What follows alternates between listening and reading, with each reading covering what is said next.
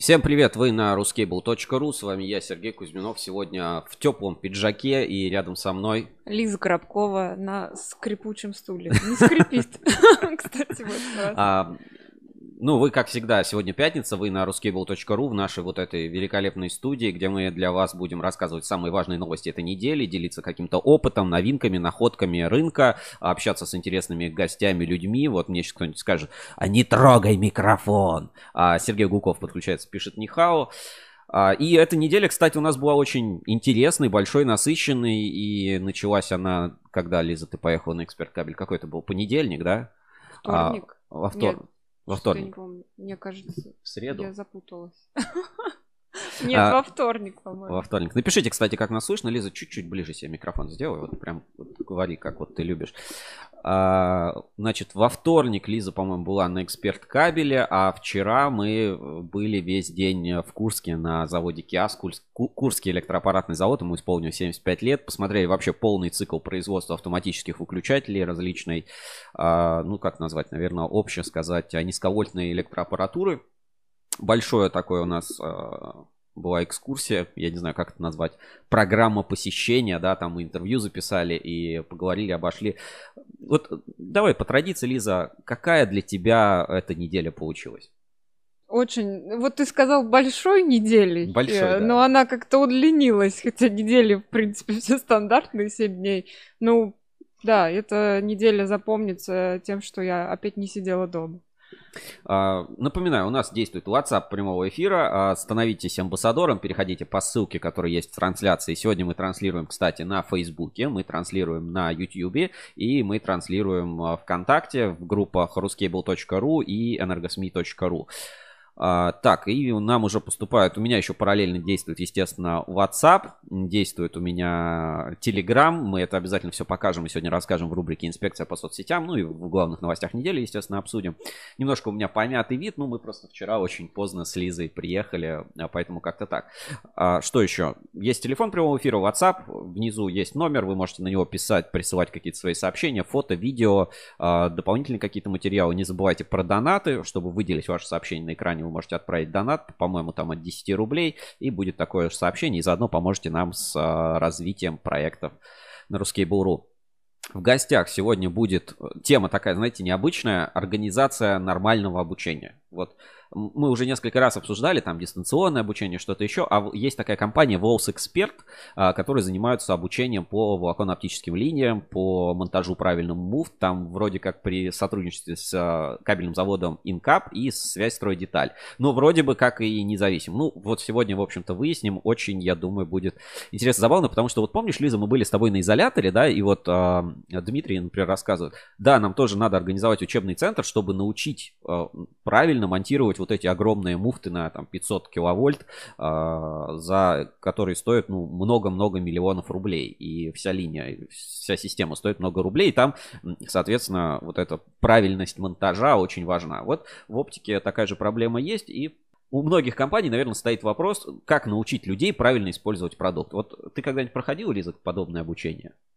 Во-первых, как использовать я... продукт, я не знаю, ну или как вот. использовать продукт? Нет.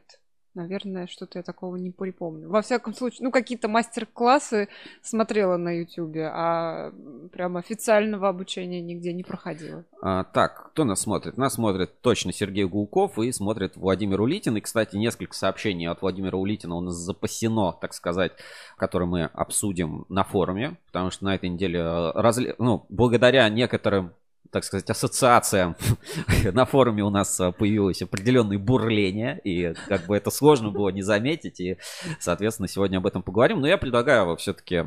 А, ну, гость у нас будет, соответственно, примерно 11.35-11.40, а сейчас а, наша первая рубрика, классическая, которую вы все ждете, чтобы не смотреть весь портал, это... Главные новости недели.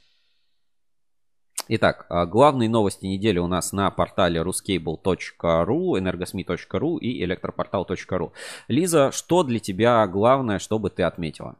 Ну, за вчерашний день, честно, я так и не успела посмотреть новости, а за первые три дня этой недели. Так, сейчас э, посмотрим про лаборатории и про движение, которое пошло в связи с тем, что отозвали у 171 испытательной лаборатории лицензии, и это как бы влечет за собой, э, тормозит работу кабельных заводов. Вот, соответственно, ассоциация электрокабель э, входит и в эту историю и пытается разбираться. Ну, а, я, наверное, да, ну, немножко в, своей в своей интерпретации расскажу. Жил, ну, жили-были заводы, выпускали себе продукцию. Качественную, некачественную, хорошую, плохую, безопасную, безопасную. Работали. Работали. Словом, да. Ну, то есть, одним делом, есть а, световики, есть а, кабельные заводы, которые делали свое дело. Просто выпускали продукт. Но мы по умолчанию считаем, что все должны выпускать качественный, хороший продукт. И были лаборатории, которые должны подтверждать, что э, ребята выпускают э, качественный продукт. Помнишь, нас Андрюс Рудис в эфире закинул такое словечко, фразочка мне очень понравилась. Звучало так примерно, что сертификация это просто, ну, еще один налог на бизнес. Вот а теперь, когда мало того, что ты должен платить, чтобы проходить эту сертификацию, ты еще должен платить правильным ребятам, у которых, с которых там ничего не отзовут, и лицензии у них там не поменяют и прочее.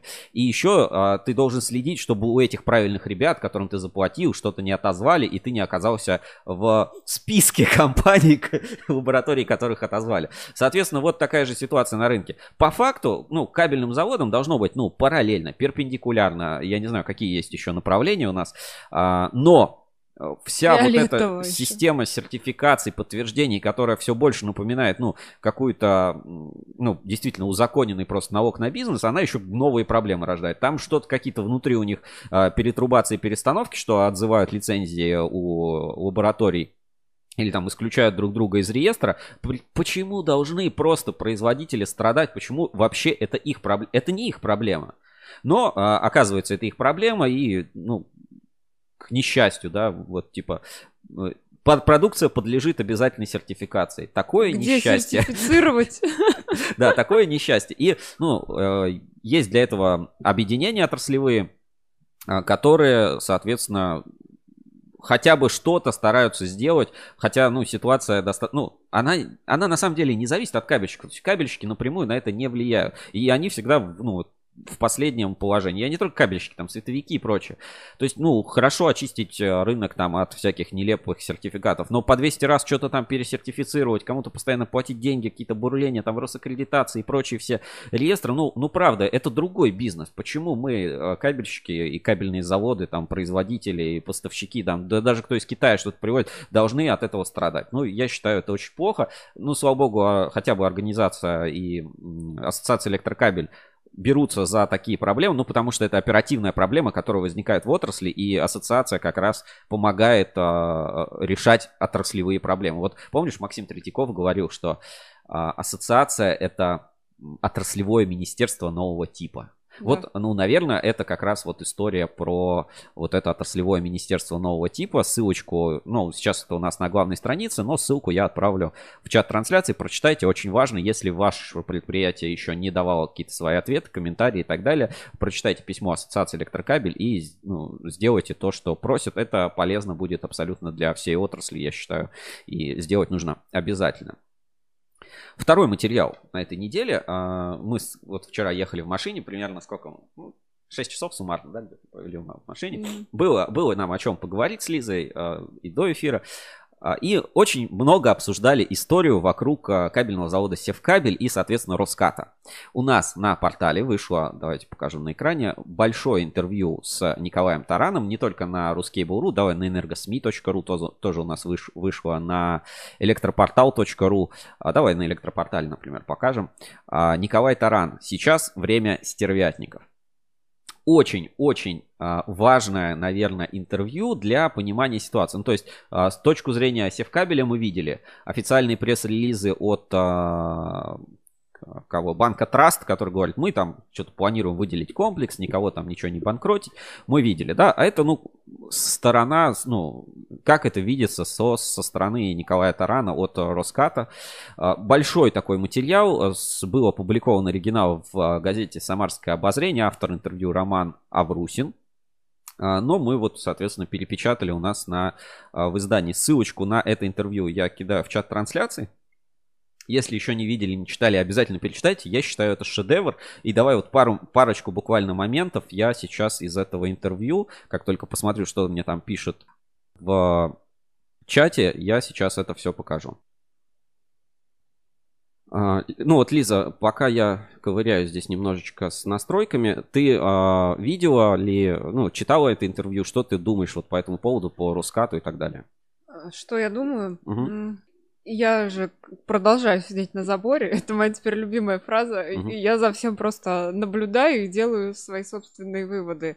Я, ну как сказать, когда выходят э, какие-то материалы сначала с одной стороны, я всегда жду, что кто-то ответит и расскажет, а как было там. И люди, которые, ну как тебе сказать, я, наверное, больше верю в этой ситуации именно Тарану, чем банку Траст. Что-то у меня для, в сторону Траста вообще растет все больше и больше недоверия, его вариант оздоровления э, обещанный э, как-то прям, я не знаю, напрягает. Вот. Плюс ко всему, я смотрю, опять же, на ситуацию в целом, как у нас государство относится к бизнесу. Мне очень жаль, что все вот так вот э, получается. И когда глава государства говорит, что предприниматели, по сути, жулики, я не знаю, как тебе сказать. Я, наверное, общими словами говорю, не, не хочу ничего как бы конкретизировать. Но... Ну, да, давай вот маленький фрагментик из этого интервью почитаем, да? А, какова же тогда цель ликвидации Роската, если задекларированные механизмы не очень реальны? Эту цель знают только в банке Траст. Просто у банка и завода совершенно разные задачи. Цель Роската написана в уставе. Это получение прибыли.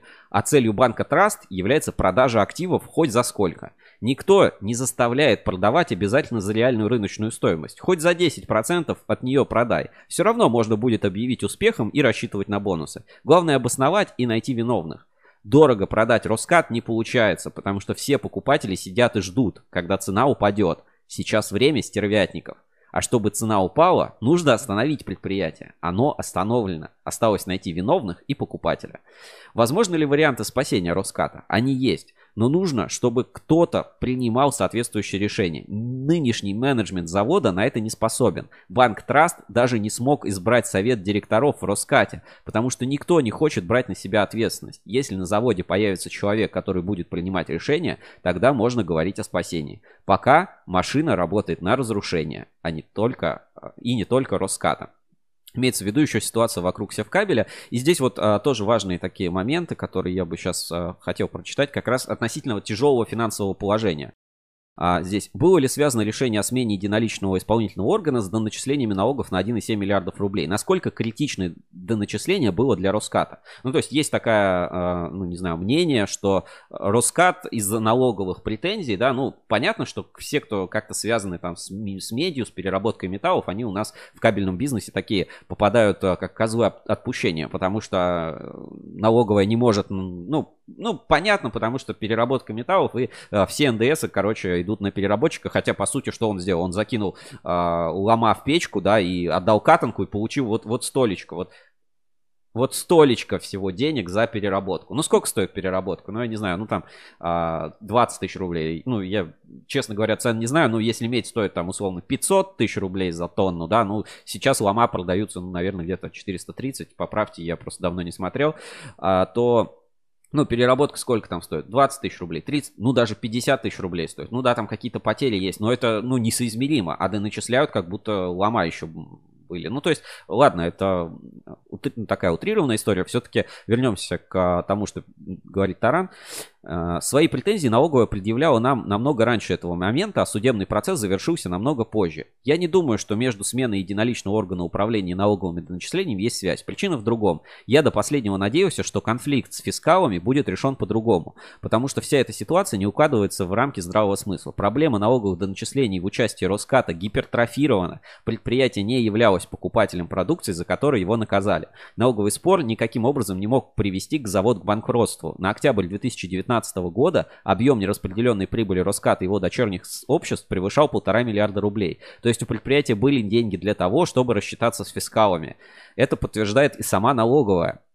Я в свое время обращался к налоговикам с просьбой дать рассрочку на выплату до начислений. У меня есть официальные ответы ФНС об отказе в этой просьбе, в которой черный по белому говорится, что финансовое состояние Роската позволяет рассчитаться единовременно. У предприятия были средства для оплаты налогов. Я был уверен в том, что если мы не сможем отстоять свою позицию в суде, то просто оплатим до начисления. На сегодняшний день Роскат через Банк Траст является государственным, и, соответственно, деньги, которые были на предприятии, так или иначе должны были бы перейти государству в виде дивидендов в пользу пользу Банка Траст или в виде налогов в пользу ФНС. Ведомства разные, но страна-то одна.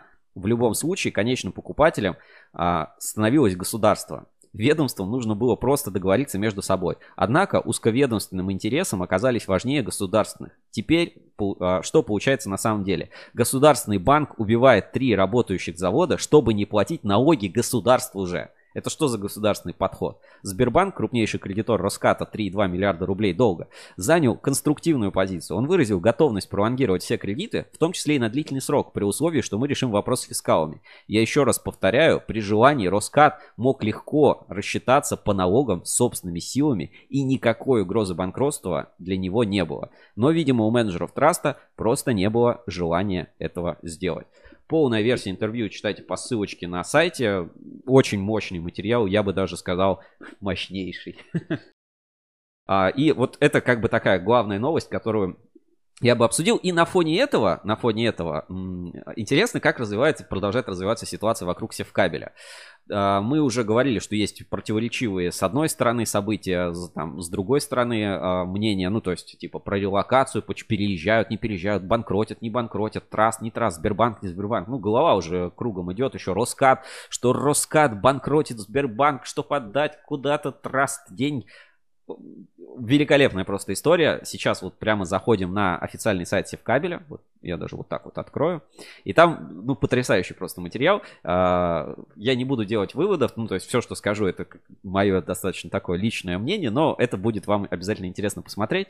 А, значит, открываю. Это официальный сайт Севкабеля, вот севкабель.ру.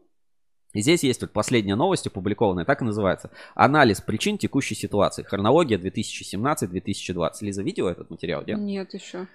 Так, а мы, наверное, откроем, чтобы было на полную страничку. Сейчас это все загрузится, и я, соответственно, покажу. Значит, а, Севкабель. А, в последние несколько дней на нашу компанию обрушилась волна странных публикаций в столь же странных изданиях.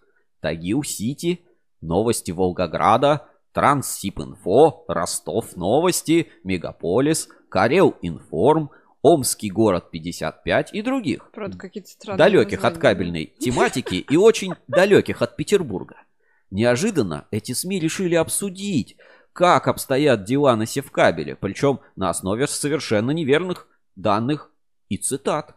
Мы обеспокоены тем, что кто-то целенаправленно рассылает о Севкабеле и его топ-менеджменте заведомо ложную информацию. И мы, конечно, предполагаем, кто стоит за этим потоком недобросовестных публикаций. Кто? Те, кто желает предприятию скорейшей кончины и надеются принять участие в его растаскивании по кусочкам. Вот, вот так, вот так. Прям это на сайте Севкабеля. Вот реально можете открыть. Заговор. Давай, я прям ссылку. От... Это вот реально а, официальный такой пресс-релиз, который вот сейчас у нас на сайте а, Севкабеля. Так, сейчас мы это все откроем. Куда это отправить сейчас? Чат трансляции в чат трансляции я прям ссылку отправляю. Ну, просто чтобы вы не думали, что это какая-то наша выдумка. Мы в наших эфирах всегда пруфы какие-то даем. Мы честное издание. Так, читаем дальше. Э, ну, дальше здесь идут разные скриншоты и целая такая, как презентация сделана. Вот прямо презентация. Смотрим, да? 2017 год. Экспансия группы Роскат на рынке кабеля в России.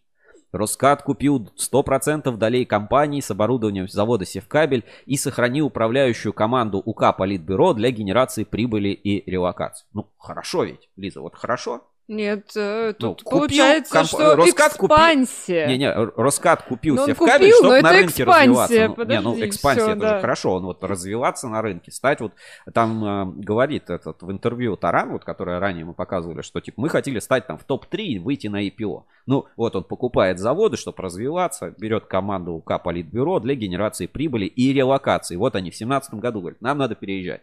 Переезжаем, все, решили. Дальше. э, 1 июня 2017 года. Совместное заявление о развитии группы Роскат при приобретении ПК Севкабель. Цели приобретения ПК Севкабель – объединение объемов продаж группы Роскат и Севкабель для вхождения на первую и вторую позицию а, в кабельной отрасли. До этого вне топ-5 по объему выручки. В течение трех лет реструктуризация бизнеса с разделением на две площадки. Высокотехнологичные и маржинальные продукты оставить в Санкт-Петербурге на более компактной площадке, предполагалось Марина, а низкомаржинальные продукты перевести в Тольятти на территорию опережающего развития. Значит, ну, параметры там соглашения, что Роскат приобрел долю в ПК Севкабель за 600 миллионов рублей. Частично оплатил 450 миллионов рублей. 150 миллионов а, были оплачены за счет прибыли общества, заработанной УК Политбюро. Дальше. Подписание договора льготной аренды земли, обеспечение персоналом 700 человек, а, технологии производства кабельной продукции, заключение договора на торговую марку Севкабель, э, пояснение, продукция ПК Севкабель в среднем продается дороже на 15% в розничных сетях. Контрактная база более 7 миллиардов рублей и оборотный капитал. И все это вот э, нашему Севкабелю, вот Роскат купил Севкабель, а вот Политбюро дало вот все, что вот тут вот ниже написано заключил договор на торговую марку. Молодцы. Дальше. А, ну, в 2019 году Трасс стал собственником группы Роскат и полностью забрал управление. Вот это важный момент. Вот это было, что Севкабель под управлением Политбюро, видишь, вот левые, да, вот эти синие столбики, что все прям хорошо. 365 а, миллионов рублей, обеспечение чистой рублей. Получила кредит в банке Трас по поручительству под залог оборудования Севкабеля. И сделала ПК Севкабель поручителем за Роскат по кредитам Сбербанка, что вот а, Севкабель нормальная была фирма, все, видишь, хорошо, синие столбики. А у Роската вот проблемы, и вот все вот это вот угроза деятельности завода, вот Роскат виноват. А, значит, дальше из-за вот этой вот великолепной презентации, которую мы смотрим, а, Севкабель под управлением Политбюро, тут все вот, когда они там что делали, и вот опять левый столбик хорошо, правый столбик плохо. Напоминаю, это официальный сайт Севкабеля. Значит, а, в мае 2020 года Севкабель предложил Трасту выкупить оборудование на сумму, потраченную Тараном. А в мае же пытался получить кредит на переезд и не получил из-за поручительства перед Трастом и Сбербанком. Но в августе все равно продолжает переезд на Кировский завод и проголосовали против собрыв, а, созыва собрания о ликвидации. Два человека против. Это вот они все сделали Севкабель. А этот Роскат под управлением Трасс что сделал? Принял решение о ликвидации, подал документы на ликвидацию банкротства. Ниже пояснение. Мы продолжаем переезжать на Кировский завод и осуществлять монтаж оборудования. Пуск производственных линий намерен на декабрь 2020 года. Подожди, э, там ты не очень как-то пробежался прям. Предложил Севкабель, ну, Политбюро предложило Трасту выкупить оборудование за сумму, потраченную Тараном. Ну, смотри, а, получается, Севкабель, вот э, из этой презентации, да, исходит, что Севкабель вообще был супер успешное предприятие. Вообще все хорошо. Они собирались переезжать, развиваться, все супер. Но вот Роскатовские вот эти вот проблемы с налоговой, кредиты, поручения Сбербанка, все вот это топит просто Севкабель на дно. Это вот такой вывод можно сделать из этой презентации. Давай до конца досмотрим и больше будем к гостю переходить. Так, а, вернемся. Значит, последний слайд, вот итого. В 2017 году Роскат приобрел компанию с оборудованием завода и взял обязательство об освобождении площадки. Дальше. ПК Севкабель никогда не владел ни производственной площадкой, ни торговой маркой. А там торго... Э, соглашение заключали по торговой марке? Нет, соглашение на торговую марку, что за деньги ее использовать. Это а, другое. Это... это типа, можно я под твоей чужой торговой маркой своего завода Севкабель буду выпускать продукцию под названием Севкабель? Ну ладно, оставим, это просто оставим. Дальше, 2020 год. Ситуация с банкротством ПК Севкабель вызвана только, смотри как крупно, только наличием поручительств по кредитам АО «Роскат» завод банкротят только из-за чужих долгов. И тут вот есть все приложения вот к этому всему делу по севкабелю. И знаете, вот очень диаметрально вообще противоположная какая-то позиция получается. С одной стороны, вот что говорит Трасс, что говорит Таран, с другой стороны, что написано на официальном сайте севкабеля, как бы вот пруф и все показываю. А, а зачем? Э, вот, Почему тогда Политбюро там давало добро? Политбюро ты почему не могло выкупить? Подожди, политбюро это управляющая компания. Ну да, это вот ну. как это как э, директора нанять на работу. Ну да, И директор ну, говорит: слушайте, ну я-то хорошо работал, почему мы должны отдавать долги, которые вы взяли под наше поручительство? Нет, я не об этом. Или как это Почему выглядит? тогда была одобрена экспансия? Не, экспансия это, это хорошо. Почему ты говоришь, что экспансия плохо? Экспансия это вот, ну, развиваться, типа, давайте новые заводы переезжать, там, строить все. Офигенная же идея. Ну, это реально хорошая идея. Это был крепкий бизнес-план. Но что-то пошло не так. И вот ну, бизнес же это риск, нет? бизнес-риск. Мне просто непонятно, смотри, э, как так получается, что Севкабель, где вот они пишут в презентации, что Роскат приобрел Севкабель, и сейчас его банкротит из-за того, что сам попал в кабалу из-за траста, где они пишут, что Севкабель ни в чем не виноват. Ну, формально, да, Севкабель ни в чем не виноват, но он же принадлежит Трасту и Роскату, и поручитель по кредиту, да, ну, понятная ситуация. Я не понимаю, а, за- типа, если все, если там уже назначен другой директор, где они говорили, что ликвидация, никаких переездов, все плохо. А Откуда информация про переезд, про релокацию? Вот если зайти там в Инстаграм или вот ВКонтакте, например, вот давайте быстренько заглянем, там новый ролик о переезде Севкабеля. Куда? Кто? Почему? Нет, просто- Кто вообще сейчас рулит Севкабелем? Мне не понятно. Траст рулит, Роскат рулит или Политбюро рулит? Роскат не может э, рулить. Ну, Роскат не рулит, Траст должен рулить. Да. И там есть новый наемный управляющий, Спирин. У нас а, была э, информация о назначении, да? Нет, я что хочу сказать по всей этой ситуации. Почему тогда управляющая компания занимает позицию жертвы? Ну вот прям жертвы-жертвы. Вот, вот смотри, да- давай, вот я ролик маленький включу. А, так, вот, вот так. У нас вот он, продолжается релокация. Вот, пожалуйста. Тут музыка, я не буду включать. Вот, смотрите, идет монтаж, там что-то люди, рабочие ходят, что-то там перевозят, линии строят. Да как, как так? Что происходит? Комментарии пишут, а столовая вообще планируется когда-нибудь? Какая-нибудь? Какая-нибудь. Там ответили. Пожалуйста, Там вот, вот идет столовых. монтаж э, пусконаладка оборудования на новой площадке на Кировском заводе. Я не пойму, кто сейчас вообще управляет. И вот э, новости, да. Э, Делимся с вами достоверной и самой актуальной информацией. Менеджмент Севкабеля раскритиковал владельца завода и пообещал выпустить первую продукцию на новой площадке под Новый год. Я вообще не понимаю, а, э, ну как менеджмент может раскритиковать владельца, если владелец владелец? Ну типа, ну как решит, так и будет. Ну да, ну да, там Таран говорит, что типа, ну Траст что-то не, не- неадекватно себя ведут, но это по сути их решение, да. Ну то есть если так, э, знаешь, наверное, мне не хочется, чтобы Севкабель пропал. Наверное, где-то в глубине души хочется, чтобы работал. Да и Роскат, в принципе, ну, я считаю, сильнейшее предприятие. И жалко, да, если оно, ну, его никто не купит, не запустит, не перезапустит и так далее. Ну, это, ну, это мастодонты рынка. Но что сейчас там происходит, я не знаю, чью позицию занимать. С одной стороны, да, ну, ну кредит это надо отдавать, а то это выглядит, знаешь, немножечко как какой-то кидок. Да, там кто-то взял кредит, кто-то взял поручительство, но мы не будем платить, нас банкротят только из-за чужих долгов. Но это, это какая-то, ну, не правовая, что ли, позиция. Вот что думаете, напишите а, в комментариях, а мы, мы сейчас будем подключать нашего первого гостя. Вот, Лиза, у тебя есть несколько минуточек, чтобы, так сказать, порефлексировать вот на эту тему. На эту тему не хочется больше рефлексировать. Опять поживем, увидим, что будет дальше. Мы про энергосми, про главные новости забыли. Ну, мы, мы сейчас Поэтому- попозже, мы после эфира. У нас, потому что есть еще пробурление на форуме. Я хотел это тоже обсудить и а, как бы показать, потому что, ну, это достаточно важно и интересно. Так, мне теперь надо подключиться к а, почте. А, В гостях у нас будет Евгений а, Мокин. Тут вот букв. э, Обожаю вот эти вот названия. Ждем пока подключения, Евгения. Значит, а, обожаю вот эти вот названия. Вот, Лиза, как тебе? ЦТК. Давайте так. Вот что вот э, что такое ЦТК или НОЧУ, НОЧУ, ДПО, УЦ?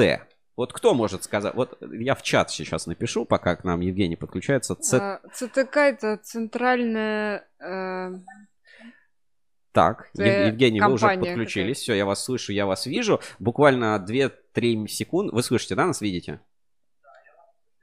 Отлично. И, ну, тогда мы попозже проведем интерактив и спросим у зрителей, что такое НОЧУ, ЦТК, УК и прочие вся, всякие ваши буквы. А сейчас 3, 2, 1, и я вас а, вывожу в прямой эфир. Так, секунду. все, вы у нас в прямом эфире.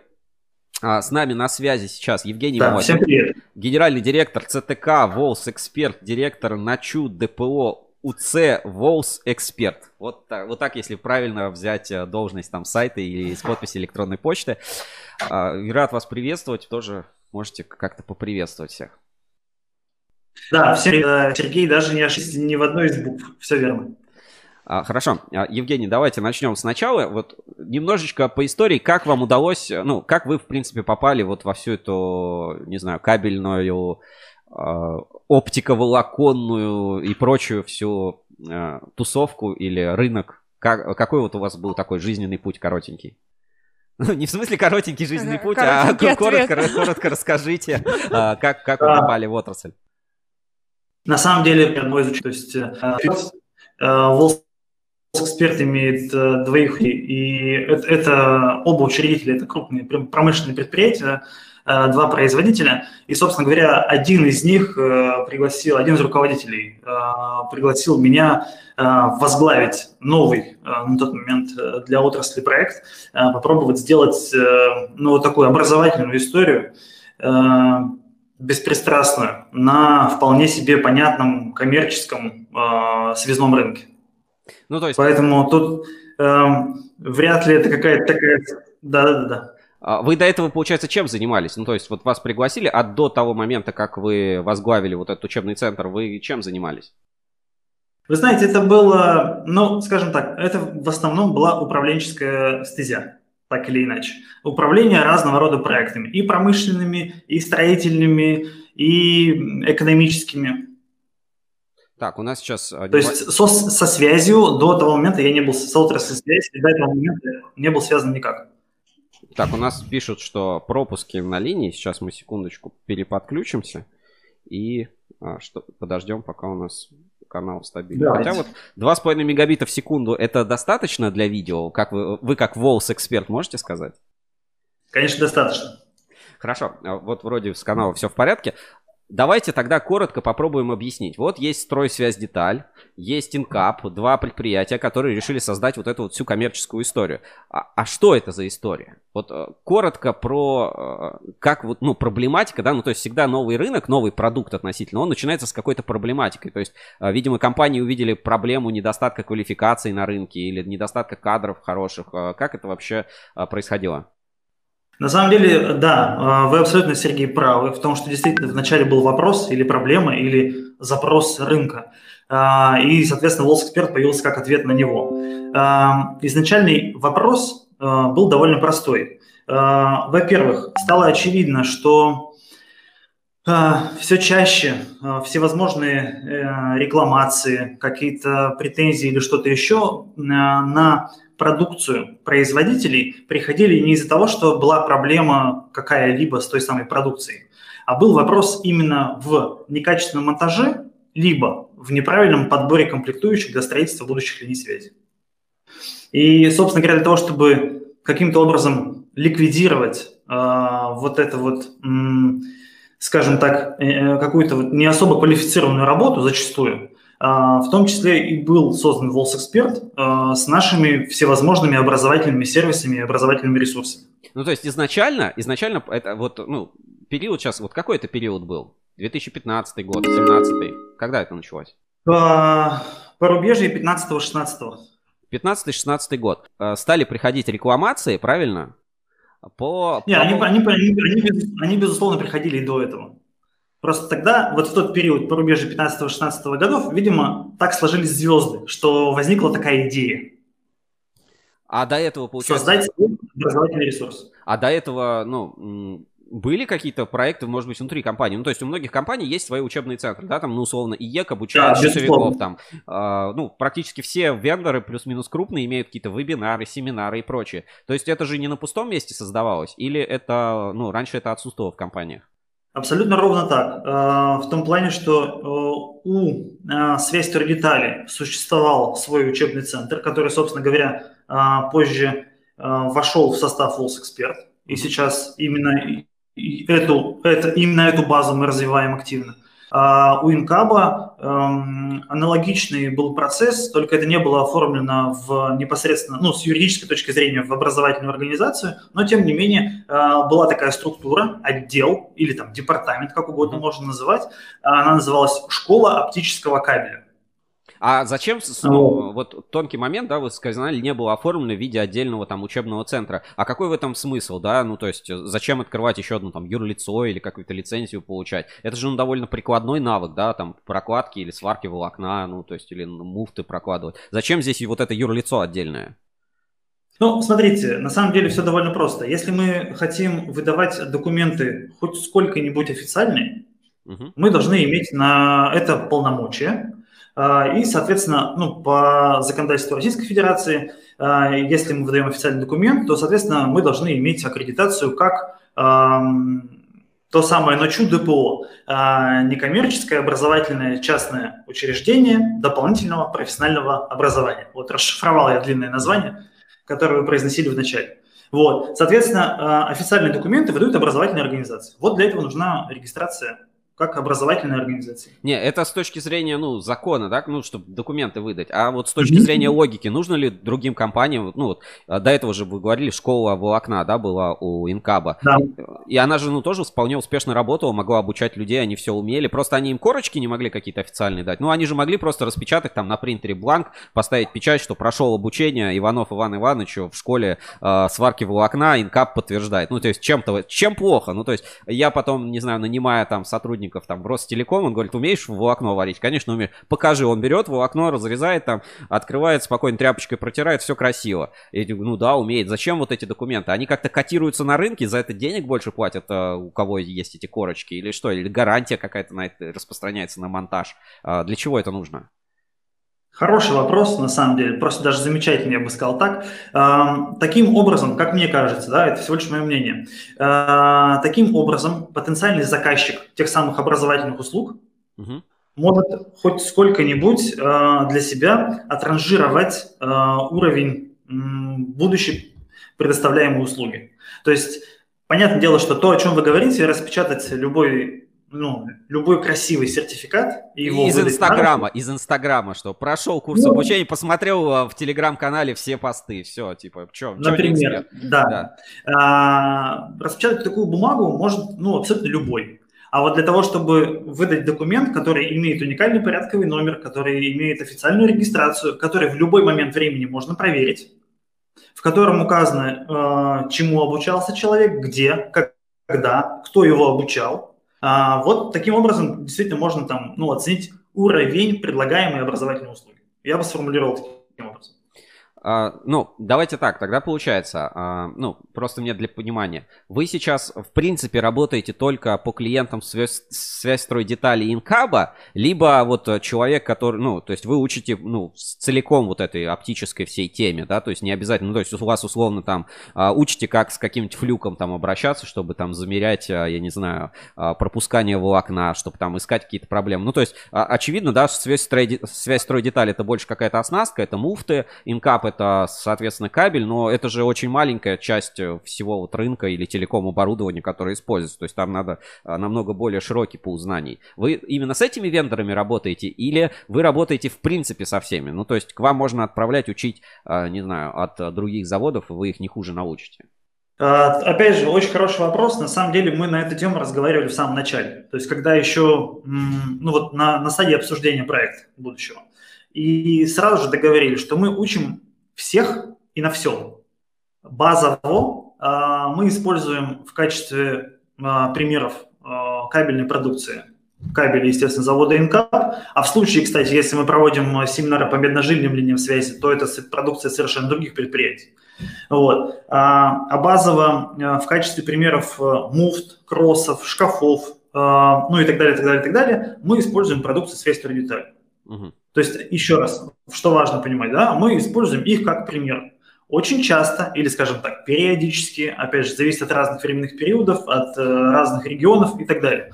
Э, заказчики обращаются к нам с чем? С тем, что у нас есть такие-то кабели, такие-то муфты, и наших сотрудников нужно научить э, с ними работать. Естественно, мы идем и работаем на, на тех материалах, что нам предоставляют. Вот и все. То есть здесь в этом плане мы всеядны. Это что касается ну, вот, кабельной продукции и оконечного распределительного.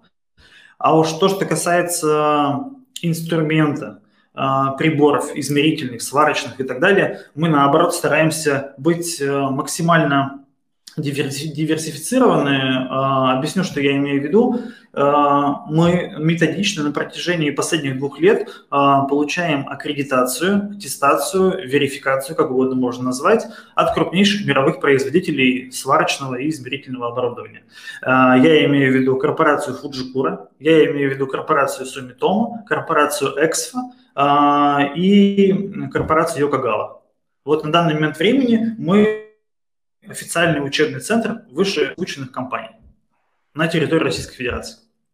А, вот э, тонкий момент. Еще раз. Официальный учебный центр вот иностранных вендоров там по оборудованию, а, которых вы, которых вы перечислили, но не только их и не только для них. Ну, то есть вы имеете право обучать э, использованию их продукции, но при этом не, не насаждаете каких-то стандартов при обучении. То есть не так, вы знаете, как учительница в школе. А, пиши сочинение на тему, но только, чтобы ты лето провел хорошо, тварь. Не дай бог у тебя там были проблемы. Только хорошее лето. Ни, никаких у тебя там не может Таль, только Инкап, только Фуджикура. Не, не дай бог тебе о, с ОВСом столкнуться, а? Э, э, то есть вы не насаживаете какие-то стандарты, а работаете, ну, как бы с чем есть и отрабатываете, ну, как бы тот спектр оборудования, тот спектр навыков, который нужен заказчику. Мне просто понять, знаете, ангажированность, что ли. Вот а, есть же полно корпоративных университетов. Почти у всех компаний, ну, плюс-минус сильных вендоров есть свои корпоративные университеты. И они э, так или иначе, ну, как бы подсаживают на свою продукцию. Вы, вы как-то миксуете или все-таки тоже стараетесь, э, типа, ну, немножечко рекламировать, э, продвигать ту или иную линейку? Ну, смотрите еще раз. То есть, э, попытаюсь э, максимально просто ответить и максимально емко. Э, во-первых, мы никогда, то есть ничего рекламного на не говорит, что там, не знаю, эти приборы самые лучшие, все остальные плохие. Нет, ни в коем случае, потому что мы э, центр технических компетенций, и мы ко всему подходим с технической точки зрения. Что по техническим, по, вот эти технические приборы, э, а у этого прибора они там отличаются в такую-то сторону. Но, тем не менее, или там, по моим предпочтениям, я предпочитаю использовать там такую-то продукцию потому-то и потому-то. Вот таким образом. Это, безусловно, есть, и личное мнение преподавателя, оно присутствует всегда. Но э, ангажированности нет, это первое. Э, второе, мы учим на том, э, что есть база, что предоставляет нам заказчик обучения. А вот ваши преподаватели, это кто? А, ну, то есть, вот, ну, не по, там, не по возраст, а вот откуда они берутся? Ну, то есть, не знаю, есть, может быть, Томский, волоконно-оптическая кафедра, где выпускают преподавателей, которые потом должны преподавать, а, там, не знаю, оптику, волокно, там, линии связи. Ну, то есть, понятно, что есть там факультеты связи, да, различные, ну, по, по разным направлениям, по разным специальностям. Ну, вот конкретно ваши эксперты, которые учат, это кто? Это монтажники бывшие? Или это, ну, какие-то профессиональные преподаватели, которые, ну, сегодня он преподает а, с двух, с двух двух до пяти четыре лекции и два мастер-класса по оптике, а вечером идет э, мастер-класс по ногтям, а ночью подрабатывает Geekbrains, там, я не знаю, программирование на Python. А как у вас это работает? А, насчет э, поиска, подготовки, адаптации экспертов, это тоже ну, большая и очень непростая задача. Потому что, как вы абсолютно правильно сказали, есть э, профильные институты и университеты, э, и даже академии. Э, но для нас принципиально важно было всегда что, и опять же, мы с этого начинали, и это вот одно из э, фундаментальных требований. Э, так как мы в большей части учим работать руками, соответственно, наши преподаватели должны иметь обязательно многолетний опыт работы на линиях, всевозможных. Э, поэтому, причем они могут работать, ну, отвечая на вопрос, да, по принадлежности, они могут иметь работы, опыт работы и как в качестве монтажника, так и в качестве технического надзора. Могут, могут иметь опыт работы как в строительно-монтажной организации, так и в операторе связи, угу. так и в заказчике, так и в проектной организации и так далее. Но тем не менее, принципиально важно а, опыт работы на реальных линиях связи. Желательно, опять же, всех э, сфер применения, начиная там от воздушных, кабельной канализации, грунтовых линий и так далее, и так далее, и так далее, и так далее. Поэтому поиск преподавателей – это огромная, целая, большая, непростая задача, потому что в любом случае, если это новый для нас человек, то помимо необходимых базовых знаний и необходимого, по нашему мнению, отличного уровня работы руками, Дальше начинается целый, скажем так, целая процедура из определенных этапов. А, и пройдя все вот, э, это, это внутреннее обучение.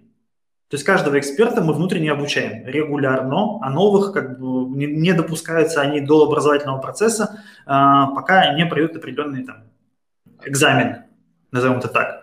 Вот. А, соответственно, пройдя вот только все, все эти стадии, все этапы, а, наши преподаватели допускаются до работы уже э, со студентами.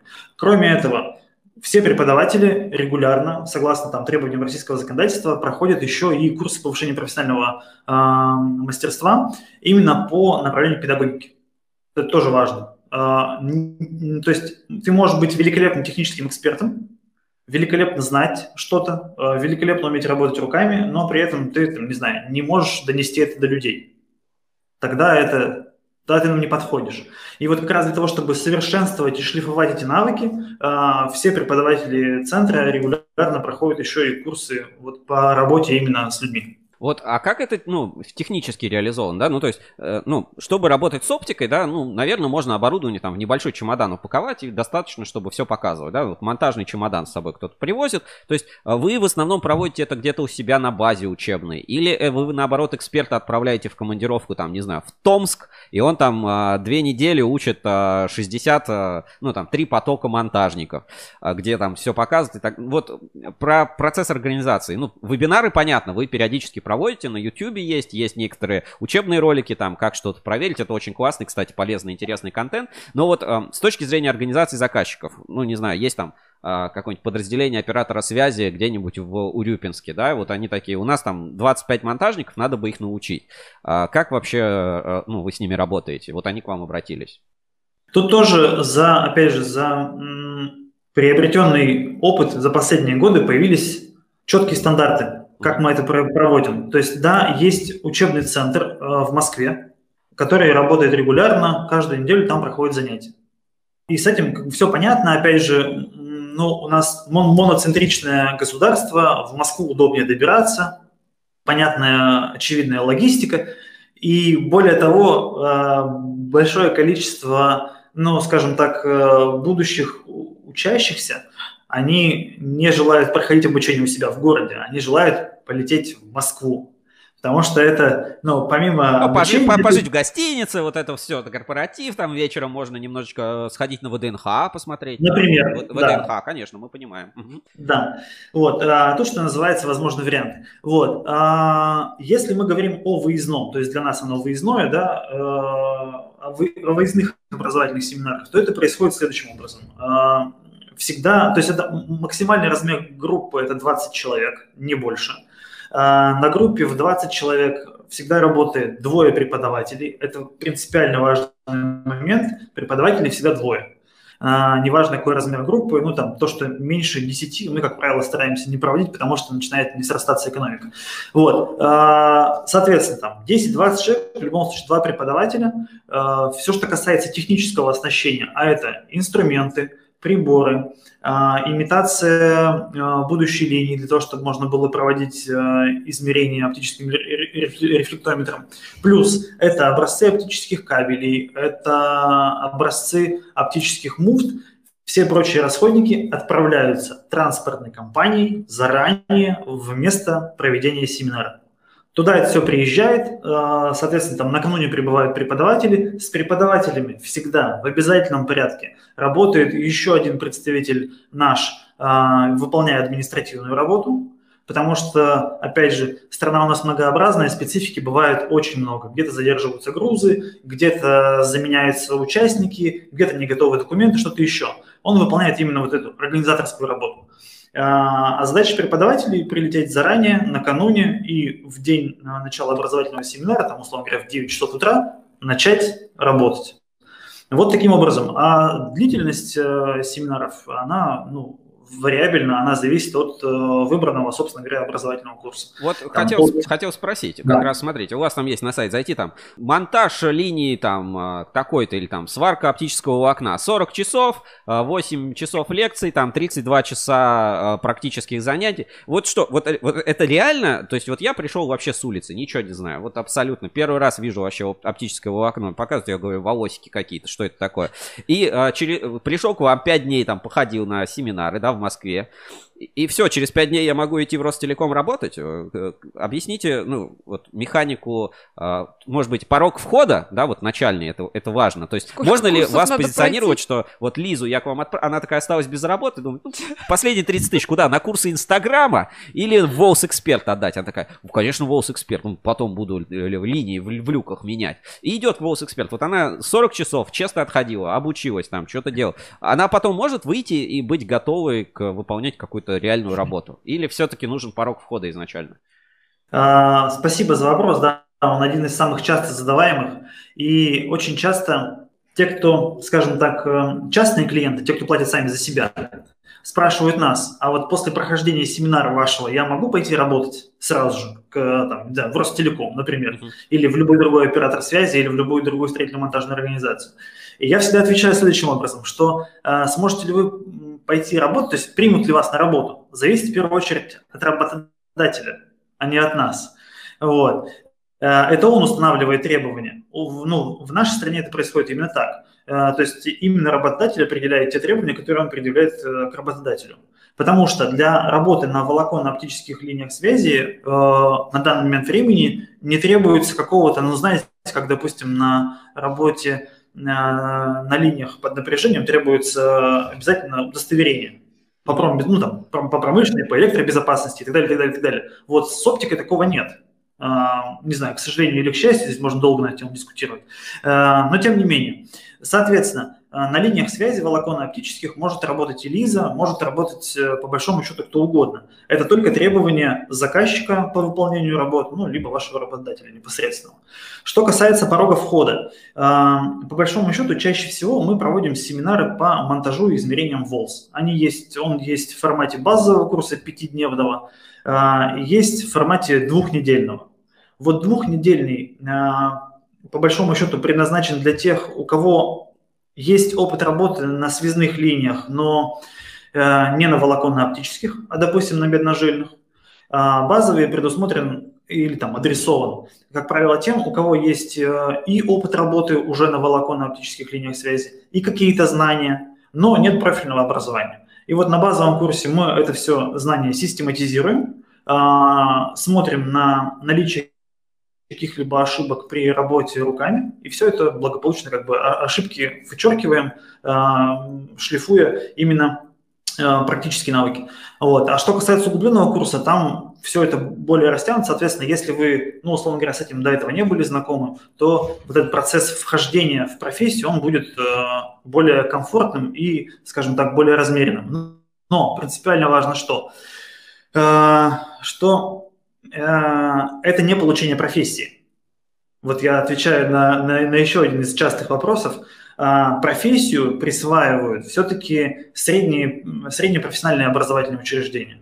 Колледжи, там, профтехучилища раньше они назывались так, и так далее, и так далее, и так далее. Мы же все-таки повышаем квалификацию, то есть подразумевается что? Что вы уже связист, или монтажник связи, или кабельщик-спайщик, или что-то еще. И мы ваши знания просто ну, поднимаем на новый уровень, скажем так. А, вот это очень хорошее замечание, что вы не даете профессию, но даете нужные навыки. То есть все-таки Волс Эксперт ориентирован на профессионалов, и это в названии отражено Волс Эксперт. Типа для экспертов волоконно-оптических линий связи. А, вопрос, ну, у кабельщиков на самом деле, вот те, кто там работает даже с силовыми кабелями по электрике, это на самом деле очень большой вопрос и проблема рынка, да, а правильно смонтировать электрическую муфту. Ладно, там, ну, какая-то простенькая, когда мы изолентой можем перемотать 220 вольт, и ничего страшного, хотя тоже там ругаются, вы ваги используете, у вас там зажимы, там, э, зачищаете неправильно, лудить не умеют. Ну, на самом деле очень много разных навыков простых, даже вот в такой в электрике. А когда мы касаемся чуть более серьезной продукции, да, там классов напряжения, типа там хотя бы 10 киловольт или там там, а, не дай бог, 500 киловольт, вот в России планируют, уже запустили производство таких муфт. Там, ну, проблема на самом деле, что специалистов вообще нет. Ну, то есть, да, есть монтажники, которые когда-то работали, или, ну, иногда там раз в два года они ставят эту муфту, которая стоит 3 миллиона рублей. Но, в принципе, этих специалистов очень мало, их нет, и линий таких очень нет. И а, вот у компании может возникнуть вопрос, да, что лучше, самим развивать а, центр свой, либо искать и делегировать или пытаться выводить его в некий бизнес, как это сделано у вас. Вот и, возможно, к вам сразу вопрос, а, не планируете ли вы Волс Эксперт развивать, например, на, а, там, не знаю, Электрик Эксперт или там, я не знаю, там, Лан Эксперт или, ну, как, какие-то вот еще взять направления, потому что я думаю, ну, запрос, даже не думаю, я знаю, что запрос на а, вот эти вот учебные центры, он большой, и каждая компания пытается его по-своему решать. Кто-то вот кривые косые семинары проводит, кто-то катается по всей стране там со своими чемоданами, кто-то еще там что-то делает. И, ну, проблема вот этого обучения, тем более при развитии всего рынка, она актуальна. А, да, давайте попытаюсь ответить, опять же, максимально обстоятельно и максимально кратко. Что касается развития оборудования, э, ведь э, чем выше пропускные способности линий, современных линий связи, тем сложнее используется оборудование, тем дороже сами кабели, тем емкостнее муфты, тем дороже там, сварочные аппараты, измерительная техника и так далее, и так далее, и так далее. Безусловно, с этим всем должны работать квалифицированные кадры. Иначе велик э, риск э, что сделать неправильно, и это либо выведет из строя там, какое-то оборудование сразу же, приборы, там, инструмент и так далее, а, либо линия связи прослужит недолго. И опять тут важно что понимать, и в этом плане мы, как бы, работая с энергетическим комплексом, а, с ними полностью солидарны. А, одно дело, если линия связи находится в городской черте или в пригороде, а другое дело, если это протяженные магистрали на, ну, скажем так, на безлюдных пространствах, еще и труднодоступных. И там, конечно, вопрос квалификации персонала стоит очень высоко. Но вот опять же, забегая вперед, э, можно сказать с уверенностью, что, что есть э, регионы на данный момент времени, э, где те самые колледжи связи, те самые институты связи, они либо не присутствуют вообще, либо остановились в своем развитии, ну, там, довольно давно, скажем так. И Поэтому получить квалифицированные кадры в этих регионах на сегодняшний день ну, крайне сложно, либо невозможно. А, поэтому тут иметь такого подрядчика, допустим, как мы, это, безусловно, как мне кажется, благо, потому что таким образом можно интенсивно, в довольно сжатые сроки, а, подтянуть навыки и умения собственного специалиста, собственного сотрудника.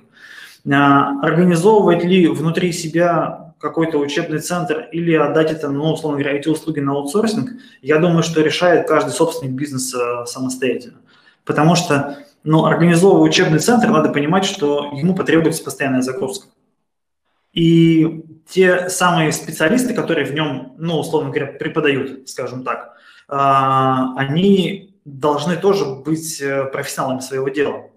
Ну, вот тут, понимаете, как бывает, да, чаще, я, ну, прошу прощения, да, перебил. А, есть там project manager, ну, компания какая-нибудь большая, там, бренд, дистрибьютор, вендор, неважно, там, ну, а, и у нее есть какой-нибудь project manager по направлению, там, не знаю, а, линии связи, или project manager по направлению, там, кабель несущие системы. И берут этого project manager, который и продажами должен заниматься, и должен заниматься, а, там, клиентами, и там, дистрибуцию по регионам развивать, и говорят, а теперь ты едешь в Пензу, еще семинар вести по своей категории, ну, там, по своей продукции. Чаще всего мы именно такую картину видим. То есть есть некий project менеджер по направлению продаж, в первую очередь, по, ну, или по, по направлению продукта какой-то компании, э, ну, у компании, у которых широкая продуктовая линейка. И он вроде и продает, и что-то и поставляет, и ездит на шеф-монтаж, и он же еще и обучает, и какие-то семинары проводит, еще там на конференцию куда-нибудь политональных наложений музыки Стравинского отправляет.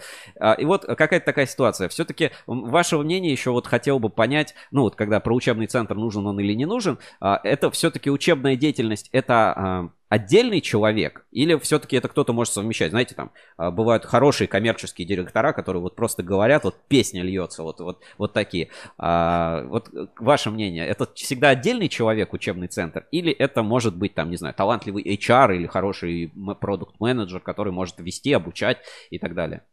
Я бы сказал так, что зависит от объемов, которые необходимо ну, реализовывать в плане образовательных услуг. А, даже если это сотрудники твоей же компании, либо уж тем более внешние, а, внешние какие-то клиенты. А, вот, во-первых, от объема, во-вторых, от самой сути, чего мы, чему мы учим и что мы даем. То есть продажа – это одно, работать руками с высокотехнологичной продукцией – это совершенно другое. Это тоже важно понимать.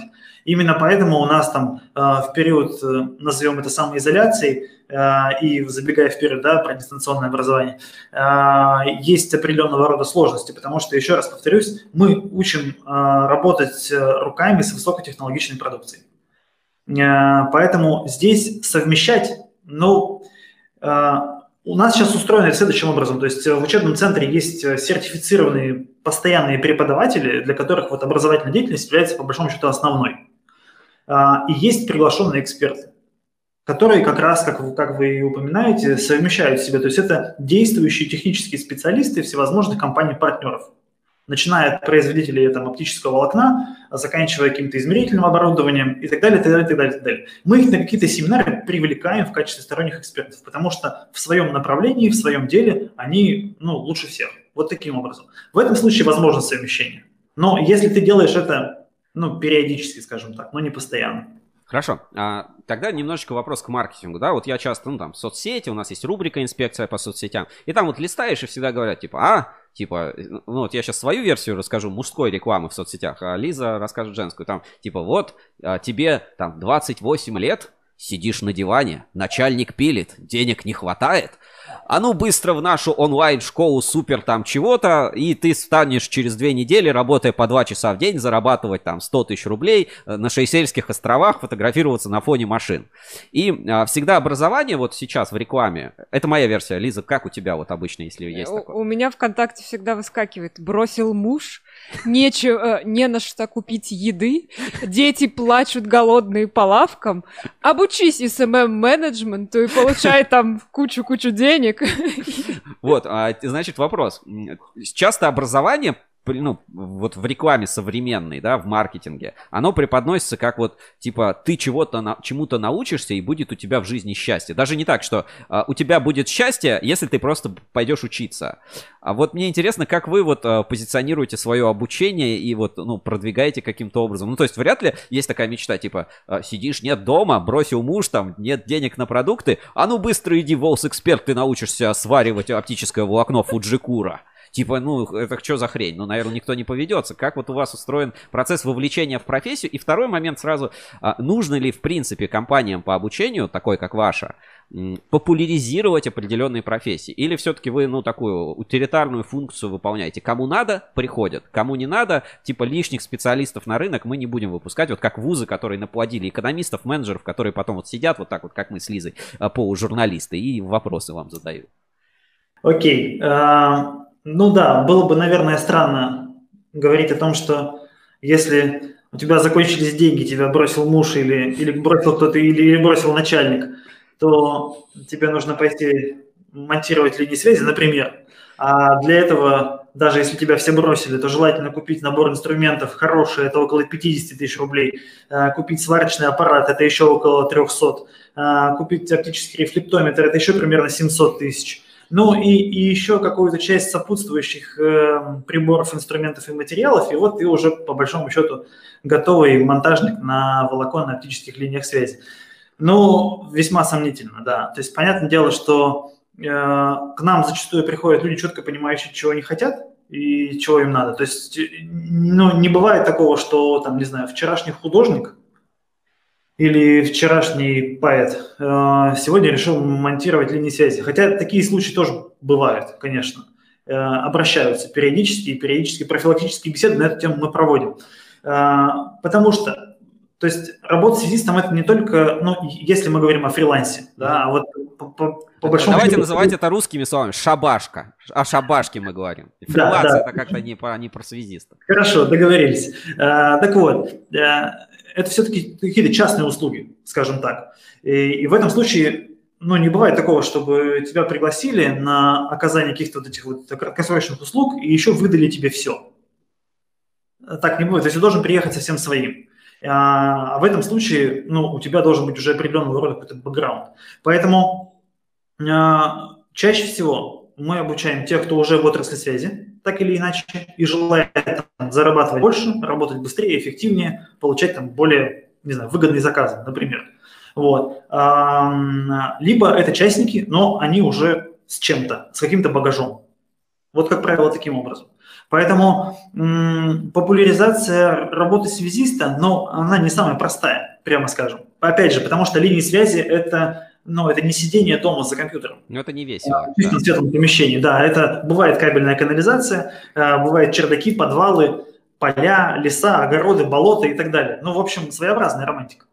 Хорошо. А, у нас есть такая постоянная рубрика Блиц, но вот я, по-моему, еще что-то забыл. Сейчас я посмотрю, а, что я хотел спросить.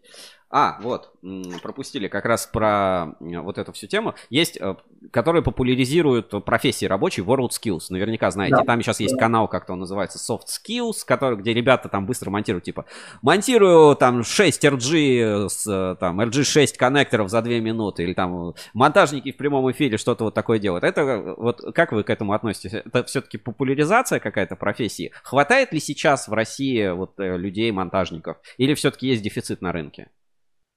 Дефицит квалифицированных, я думаю, будет сохраняться довольно долгое время. И у нас точно, потому что ну, линии связи, э, ну, опять же, так, есть такое понятие, как там э, процент проникновения волокна на душу населения. Uh-huh.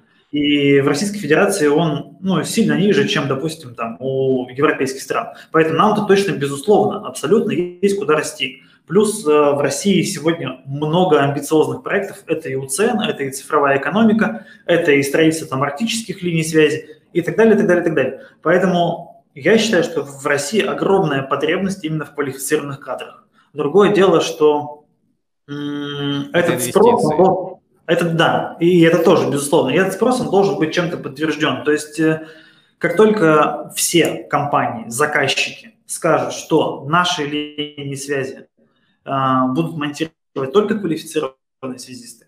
Вот тогда, я думаю, мы начнем там несколько другой стране. Сейчас это происходит далеко не всегда. А, и краеугольным камнем или там а, самым главным релевантным фактором при заключении договора на строительство будущей линии связи является цена. И вот это такой камень преткновения для всей нашей страны, к великому сожалению. Не только цена, но и качество. Вот, вот что принципиально важно. Но это ладно, это отдельная история. Что касается WorldSkills, на самом деле идея просто прекрасная и замечательная. Более того, э, мы в свое время э, строили даже те самые рабочие места, лаборатории оптические, где ребята потом тренировались. Вот эти кабинки, вот. кабинки, да, их? Да, да, да, да, да, да, да. А, и опыт реализации таких проектов у нас есть, ну, по большому счету, по всей стране с э, разного рода там, успехами и так далее. Поэтому само по себе начинание просто великолепное. И потому что, ну да, это популяризация рабочих специальностей, так или иначе. А, другое дело, что все они, на мой взгляд, должны быть э, максимально привязаны к жизни и к реалиям. Потому что мировые стандарты – это здорово. Вот в частности, есть одна из компетенций WorldSkills, информационной кабельной сети. Она сделана по мировым стандартам. Все очень здорово, замечательно, но она очень объемная задание ее выполняется несколько дней. И по большому счету это получается, ну, такие супер-пупер специалисты, которым в рынке, в российском, в действующем, трудоустроиться довольно сложно, потому что они выполняют, э, один человек выполняет э, большое количество трудовых функций. Зачастую у нас, в наших реалиях, они, эти трудовые функции разнесены. И вот одному такому гиперспециалисту куда-то трудоустроиться, ну, бывает довольно сложно. Поэтому я бы вот в этом направлении поработал чуть больше, ну, как бы э, приземлить э, часть э, компетенций больше к земле. То есть спросить в том числе, то есть пусть будут мировые, это хорошо, мы будем понимать свой собственный уровень там, относительно своей страны, относительно мира, это здорово. Это какие-то, ну там, суперспортсмены, условно назовем их так, потому что они тренируются постоянно, они занимаются только этим. А, другое дело, ну важно понимать, что страна большая, и не всем, то есть далеко не каждому выпускнику СУЗа или ВУЗа нужно быть суперспециалистом. У нас просто нет такого количества супер рабочих мест. Я вот про это. А, но при этом они должны быть качественные, квалифицированные и так далее. Поэтому, повторюсь еще раз, э, я бы поработал над приземлением а, некоторых компетенций вот на родную землю, на российскую. Вот у вас на сайте вот э, про приземление, да, про поиск места есть такой раздел «Работа» написано «работа». Думаешь, сейчас зайду, там работа какая-то. Заходишь, а там мужики на тебя смотрят какие-то с фотографий. И написано снизу такие карточки, что он умеет. А, знаете, вот, ну, наверное, Лизе бы это больше понравилось, чем мне. Но, наверное, все-таки это не про мужиков раздел, а про работу. А, это, то есть вы какую-то биржу труда, что ли, создаете? Headhunter такой волоконно-оптический. А что это за раздел? Ну, помогаете ли вы как-то там с трудоустройством? Может, кого-то советуете? Может быть, просто к вам кто-то обращается и говорит, ребят, посоветуйте мне хорошего монтажника в Тюмени. А ты такой, конечно, Федор Степанович. Он у нас два года назад проходил обучение. Вот про, про эту инициативу. Да, на самом деле основной посыл вы сочетали абсолютно верно. Э, периодически проводя семинары в удаленных регионах, не в центральной России, э, хотя и там бывает тоже иногда, э, к нам обращаются те самые строительно-монтажные организации, те самые заказчики и подрядчики и так далее с вопросом, что да, вот в их регионе сложно заполучить квалифицированные кадры но они готовы платить, чтобы такие люди приезжали к ним. Но возникает вопрос, как понять, что он квалифицированный? Особенно если он находится где-то дистанционно, а, это ну, не проверить, не узнать так быстро и так далее. А, и вот они говорят, было бы здорово, если бы вы таким образом через себя фильтровали, насколько человек компетентен и так далее. А уж если он прошел там ваши практические семинары, то мы на 90% уверены, что он ну, достойный достойный исполнитель наших будущих работ. И вот из, из этой мысли, то есть э, мы получили один такой запрос на семинаре, там, второй, третий, четвертый, пятый, шестой, и стало понятно, что ну, стоит попробовать сделать вот такой сервис, э, где профессиональные связисты смогут предлагать свои собственные услуги. Э, и вот таким образом появился раздел «Работа». Э, я, я, наверное, вот э, как бы не открою никаких больших тайн, что практически ежедневно прилетают заявки на публикацию собственных резюме э, или собственных портфолио. Мы их, естественно, отсматриваем каждое и каждое фильтруем.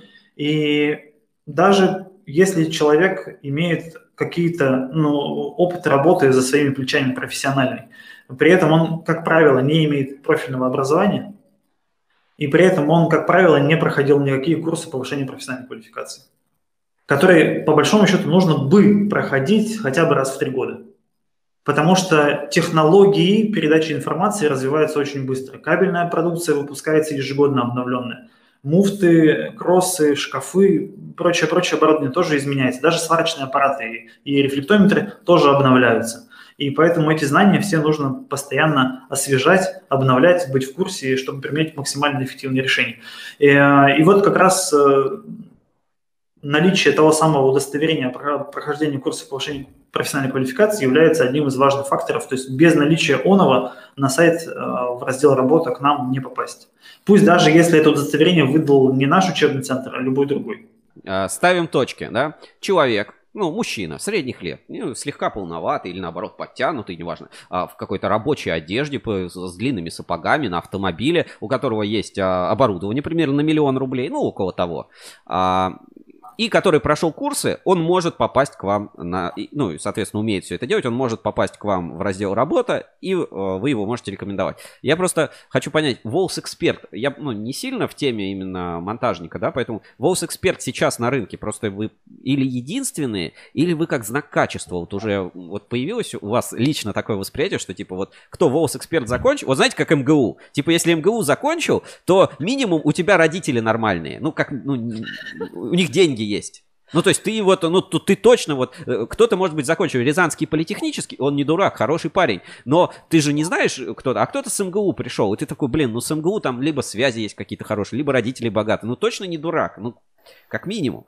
Вот есть ли уже понимание, что Волос Эксперт стал вот таким вот э, знаком качества на рынке? Вот что если я, я вижу там резюме человека, где написано Волос Эксперт там на Headhunter, я такой типа, да, вот, вот этому приоритет мальчику, пожалуйста.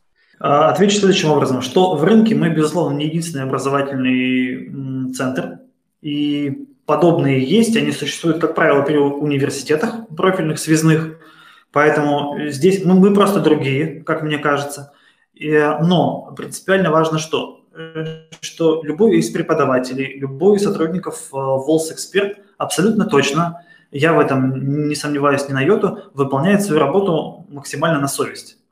Э, соответственно, для нас внутренне, уж точно, если человек прошел семинар э, Волс Эксперт, то он точно, а, получил весь необходимый объем информации, и он точно э, получил необходимые навыки. Поэтому для нас наша работа – это, безусловно, знак качества. Уж за несколько лет мы в этом точно убедились. Более того, что сейчас еще из интересного происходит, это вот, ну, что называется, веяние нового, нового времени, я бы сформулировал таким образом. Мы действительно выпускаем в последнее время довольно много инструкций по монтажу тех или иных изделий.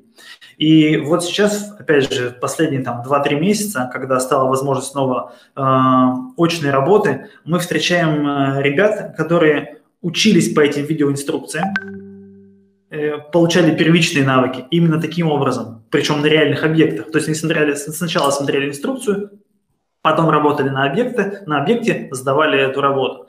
А, и сейчас, когда стала возможность э, обучения очного, приходят нам на семинары за получением тех самых документов официальных. И это приятно осознавать, и они всегда, как правило, приходят с словами благодарности, что вот первичный навык, первичные знания они получили именно из таких образовательных кино. И это здорово. Супер. А, мы переходим к рубрике Блиц. Это серия коротких вопросов, которые задает Лиза, которая сидит, ну, получается, слева от меня, ну, на картинке может ну, быть здесь справа. нет других лиц. Да. Ты так долго меня представляешь. Человек, который промолчал все интервью. А, человек, который промолчал все интервью со скрипучим стулом, она задает серию коротких вопросов, а вы стараетесь на них отвечать, они не всегда по теме. Да. Они всегда не по теме. Что бы вы сделали э, в первую очередь, если бы стали президентом? Перестал бы продавать нефть и газ, в первую очередь. Интересно, на что бы тогда стала существовать страна? Очень хороший вопрос. Вот этим бы я и занялся в первую очередь. Хорошо. А кем вы мечтали стать в детстве? Смешно, но директором. Просто директором, безотносительно чего? Да, да, стать, да. стать директором чего-то, чего-то очень крупного с нефтью там что-то, да, вот, вот что-то такое. Ваша лучшая... Либо со связью, как оказалось. Ваша лучшая черта характера? Я думаю, целеустремленность. А, в соцсетях сидите? Да, конечно, как э, любой живой человек. За кем следите больше всего? Кто для вас считается лидером мнений? Вы знаете, вот э, сейчас важно понять, что это не заискивание, не заигрывание. Э, в социальных сетях не слежу ни за кем. Почему? Потому что сфера моих личных увлечений. Она больше в плоскости туризма, природы и так далее. Я таким образом отдыхаю. Поэтому я вот как-то больше за этим направлением наблюдаю. Да? Вот. А в плане людей есть, и абсолютно искренне сейчас говорю, э, те самые учредители наши, э, мои учредители, учредители Волс-Эксперт, руководители э, заводов-учредителей, вот пожалуй, за этими людьми я стараюсь следить, э, если не в соцсетях, то воочию, потому что они действительно очень достойный пример. Самая дорогая покупка в вашей жизни? Ну, квартира. В ипотеку, но Рефлектометр. Это не, уже, уже не самый дорогой. Хорошо. А, ну, на этом Блиц закончен, да, да? да? На этом Блиц закончен. Можете что-то добавить, попрощаться, рассказать, минуточка рекламы, и мы продолжим наш эфир. Я, наверное, опять же скажу так максимально широко в том плане, что э, искренне бы хотелось, э, чтобы все те люди, которые, и связисты в том числе, которые нас посмотрят, старались ежедневно, точно так же, как и мы, работать на совесть и быть всегда уверенными в том, что они делают. А если вдруг в выполнении их профессиональных функций, навыков, э, обязанностей не хватает знаний, опыта и умений, мы всегда готовы в этом плане помочь. Будь то в очном формате, будь то в дистанционном с помощью наших вебинаров, семинаров и так далее, и так далее, и так далее. Вот, пожалуй, так. Евгений, спасибо вам большое, было интересно. Ну, все переходите по ссылочке в описании, там и Волс Эксперт, ЦТК, ЦТК Начу ДПО УЦ, Волс Эксперт. Евгений Мокин, руководитель всего этого учебного центра и просто замечательный собеседник, очень хорошо рассказывает. Вы сами это преподаете? Периодически, конечно. Вот, и на, там есть YouTube канал, кстати, Волс Эксперта. Я думаю, там точка консолидации или кто-то тоже там репостнет. Все это а, очень интересный, полезный контент с видеоинструкциями. Евгений, спасибо большое. Можете писать в чате, смотреть эфир дальше, а можете дальше возвращаться к обучению. Спасибо. Большое спасибо. Всего доброго. До свидания. А, сегодня у нас не будет никакой дополнительной рекламы. Я думаю, сегодня достаточно брендов, названий, компаний, людей и прочих прозвучало в эфире. А, лично от себя скажу, что а, на, в понедельник вас ждет несколько интересной информации про Росатом, про их компанию Ренера, про батарейки, про аккумуляторы, про литий-ионное производство в России. В ближайшее время мы с Лизой приехали с Киаза, поэтому такой вот маленький анонс, что по Киазу все очень круто. Я лично, ну, впечатлен в лучших э, традициях, насколько это возможно. Я, Лиза, ты как? Мне Театр. тоже все очень понравилось. Э, вот. И что, ждите свежий эпизод ревью.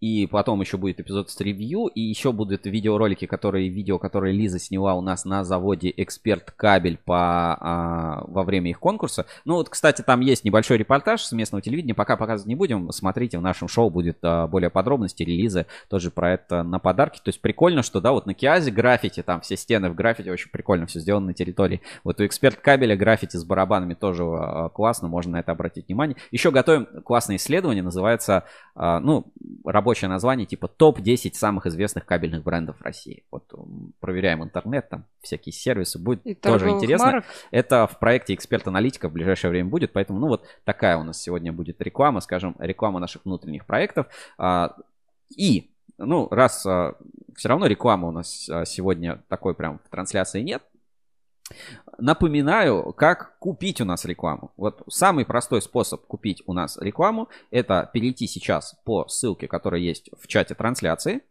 А, переходите. Здесь подробная информация по всем нашим проектам и базовым рекламным форматам, которые вы а, хотите купить, можете заказать. Ну, например, а, думаете, как бы мне красиво представить свой бренд. Может быть, интервью сделать. Может быть, ну вот хочу, чтобы мой а, бренд, моя компания была на обложке журнала. Вот круто. Открывайте журнал Ruscable Insider, пожалуйста. Здесь информация по журналу, по выпускам. И есть э, форматы, да, например, серия нативных публикаций от 50 тысяч рублей. Обложка журнала от 50 тысяч рублей. Пожалуйста, можно заказать полосу, можно заказать разворот, можно заказать рекламный модуль, можно заказать спецвыпуск. Такими проектами мы тоже занимаемся, и вы можете их видеть у нас на портале. То есть а, доступные форматы, но это только базовые. То есть если вас заинтересуют какие-то специальные форматы, специальные активности, можно узнать. Например, ну, вот, ревью. Хорошее шоу. Вот нравится смотреть ревью каждую неделю. Пожалуйста, мы предлагаем кучу вариантов. Это видеоинтервью, это выездное выпуски, это нативные интеграции в наше шоу. Если интересно, переходите в store.ruscable.ru, ссылочка в описании, и э, заказывайте, смотрите, нажимайте кнопочки, заказать размещение, пишите. Ну, всегда будем рады пообщаться. На самом деле, э, вот сегодня было вот это видео, которое мы обсуждали на форуме, да, с расследованием. И это немножко развивает отрасль и меняет ландшафт. Да, сейчас выставок не будет, или выставки, ну, чуть-чуть по-другому проходят, не так, может быть, громко, не так хорошо. И, но взаимодействие нам нужно, нам нужно и вживую встречаться, безусловно, поэтому мы планируем и развивать наши форматы Ruskable Club, еще какие-то активности, вот эта вся пандемия, конечно, этому не способствует, но есть и медиа форматы, которые не менее эффективны, чаще намного более доступны, да, ну, то есть, ну, на 200 тысяч рублей организовать э, хорошую выставку сложно, на 200 тысяч рублей организовать хорошую рекламную кампанию возможно, по ссылке в описании переходите. Я Лиза и наша команда, вся русский Буру. Ты на себя показал. Да, и наша команда, вся русский Буру. А, всегда будем рады вам помочь. Ну, э, на, этом, наверное, все. Если есть какие-то вопросы, всегда ждем вас в чате, потому что еще будет э, маленькая заставочка в конце. Если там что-то будет, то я это обязательно озвучу. С вами был я, Сергей Кузьминов. Сегодня в пиджаке, немножечко помятый, э, с поездки с Киаза и... Лиза Коробкова и Сережа перед началом эфира сказал, мы сегодня недолго. Увидимся на следующей неделе. Подписывайтесь на канал, лайки, комментарии. Все не забываем. Хороших выходных. Пока.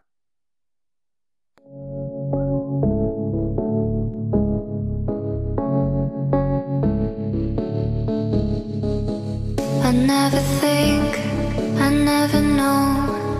I'm stuck and left alone. I've been lost, I've been fine. My cause is not defined. Won't you kiss me? Won't you play? Won't you try?